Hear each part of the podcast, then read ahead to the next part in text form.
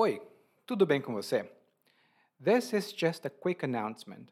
You may have noticed that I have been publishing some episodes on a somewhat irregular basis. It has a good reason for that, and happily and luckily, I managed to fix everything that I needed to fix. It was a combination of personal matters and matters with my family, and now I am back to publishing one episode every week.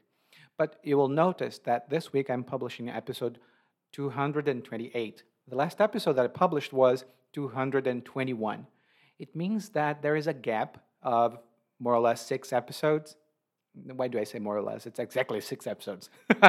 and if you are part of the continuing education program, you will see that some of them are missing the learning guides.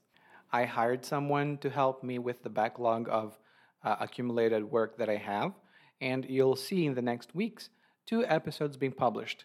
In your podcast uh, player, you'll see that only one episode seems to be published. It's because in the system, when I publish it, it actually updates with the right date when the episode should have been published. This episode that I'm publishing today corresponds to the episode that should be published today, June the 15th, but the other episodes, you'll see them in the past. If you are a subscriber to our email list and receive my updates regularly, you'll see an email announcing each one of those uh, past episodes when they are published, as well as the uh, emails for the new episodes too. Okay? Again, thank you very much for your support. I see that our community is growing a lot, and only on Spotify, uh, which is the uh, platform that I have the most listeners and the platform that I can actually see how many people are following us, we are more than a thousand listeners.